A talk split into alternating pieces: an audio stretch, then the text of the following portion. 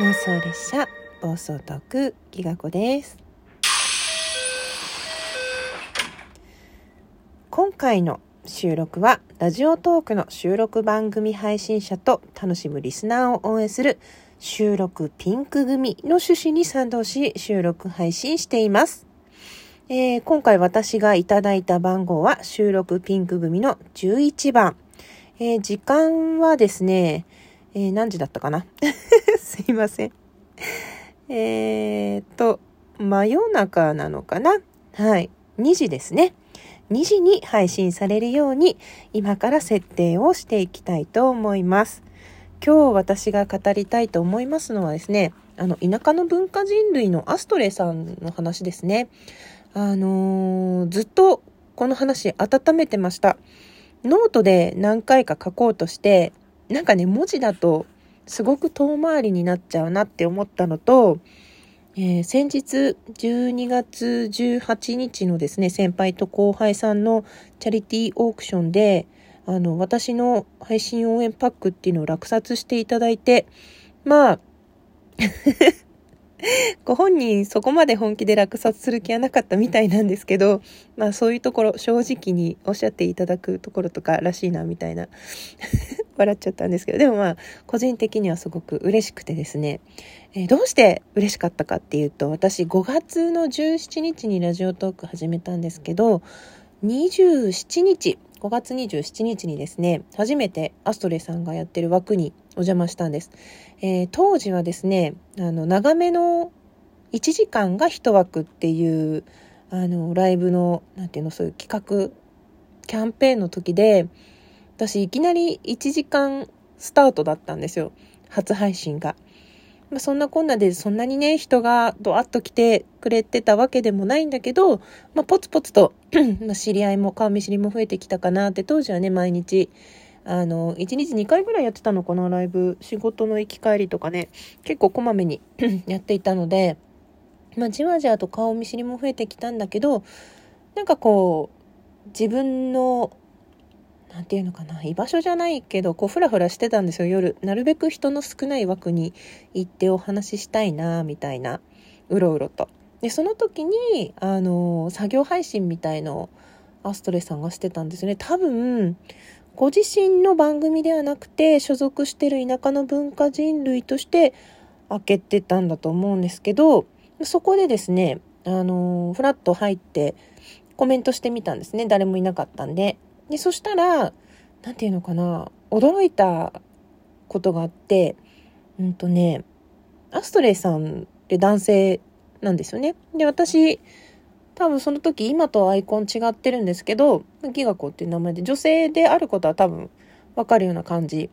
だったんですけど、なんていうのかな、その話しかけ方っていうのかな、交流の仕方が、なんかすごくうまいっていうか、距離感が絶妙というか、なんかね、自分だったらアイコンタップしてそれを読んだりとか、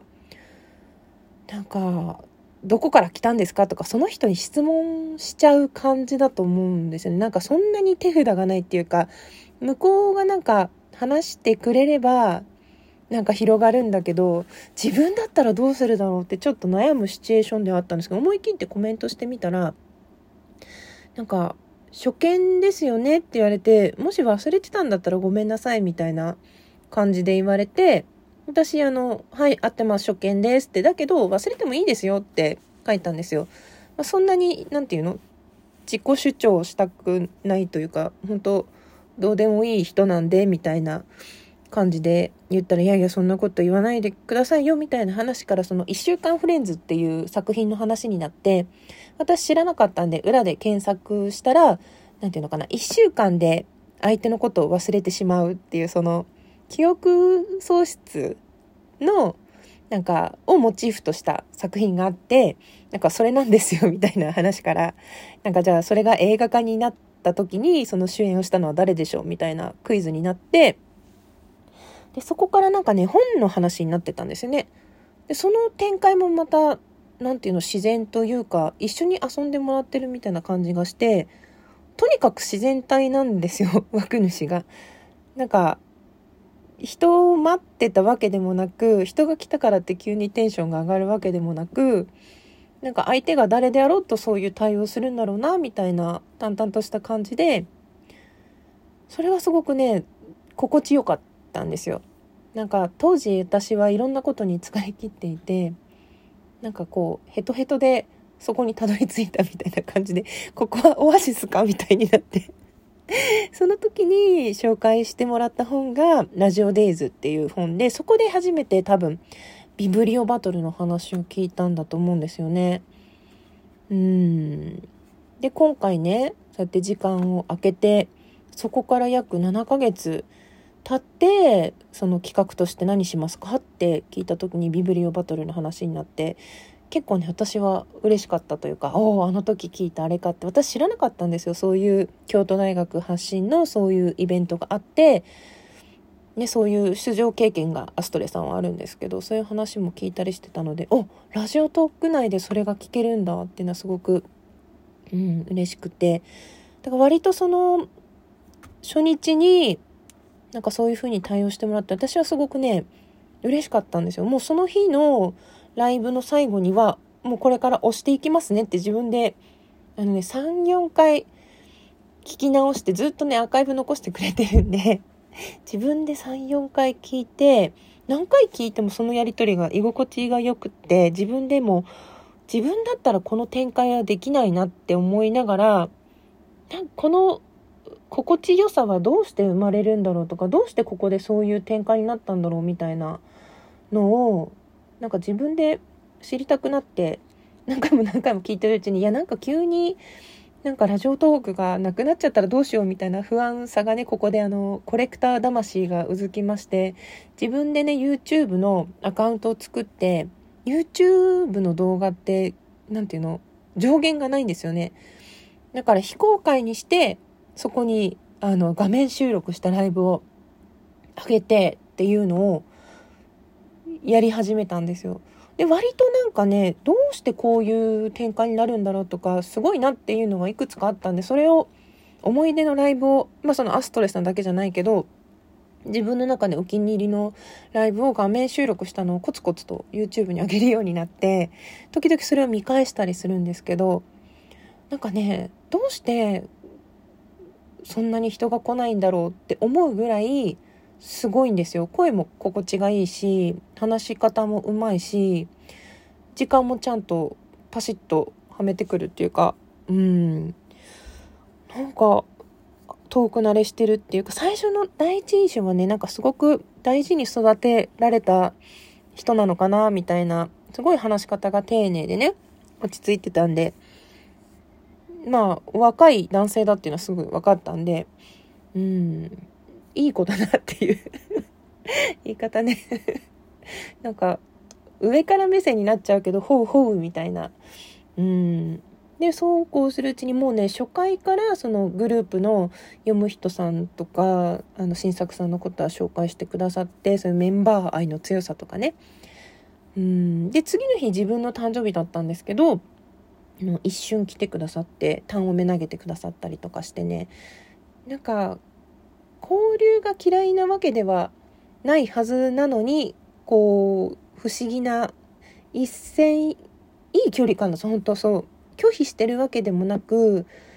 絶対来いよなみたいなわけでもなく。うん。でも不思議とねその癖になるというか居心地が良くてですね。私かなりねあのそれまでは9時には寝寝る 生活習慣だったんですけど割と睡眠時間を削ってね話をずっと聞いて何て言うのかな自分の知らない世界を知っているというか本当にね配信って年齢とか性別とか全く関係ないんだなっていうふうに思いましたね。たくさんね本を紹介してもらったし映画も紹介してもらったしその田舎の文化人類さんで。あとその作品についての感想をね語り合ったりとかバブちゃんの クイズを裏でこそこそみんなで解いたりとかね枠に来た人でなんかそういうのもすごく楽しかったですね。私の2021年一番忘れられないライブっていうのがそのアストレイさんの枠に初めて行った回なんですよ。うん。なんかね、是非一度こう皆さんも自分の推しと出会った時のこう初回のライブっていうかどうして押すようになったのかみたいなところを振り返って考えていただきたいんですよね。そこになんか自分の逆に配信する時のヒントとかなんか心を動かされる時の自分の傾向みたいのがわかるんじゃないかなってそんな風に思いますね。なんかこれねあの企画の打ち合わせのライブの時に「いやこういう風に思ったんだよね」ってつるっと言ったら是非それは別に なんか収録してくださいみたいなこと多分言われたと思うので言われてなかったらごめんなさい。それでちょっと、えー、せっかくだからこのピンク組のね企画に乗っかって一番の思い出のライブをこの企画で残しておきたいなと思ってお話しさせていただきました。うんぜひね皆さんの思い出のライブも聞かせていただきたいですね。はい。そんなこんなでね、もう残り時間わずかとなってまいりましたが、えー、次の絶景ナンバーは12番になります。ぜひ、いいねボタンをたくさん押していただけると嬉しいです。いや、本当にね、面白いこの企画に誘っていただいて嬉しかったです。どうもありがとうございました。それでは、最後まで聞いてくださってどうもありがとうございました。妄想列車暴走トーク、きがこでした。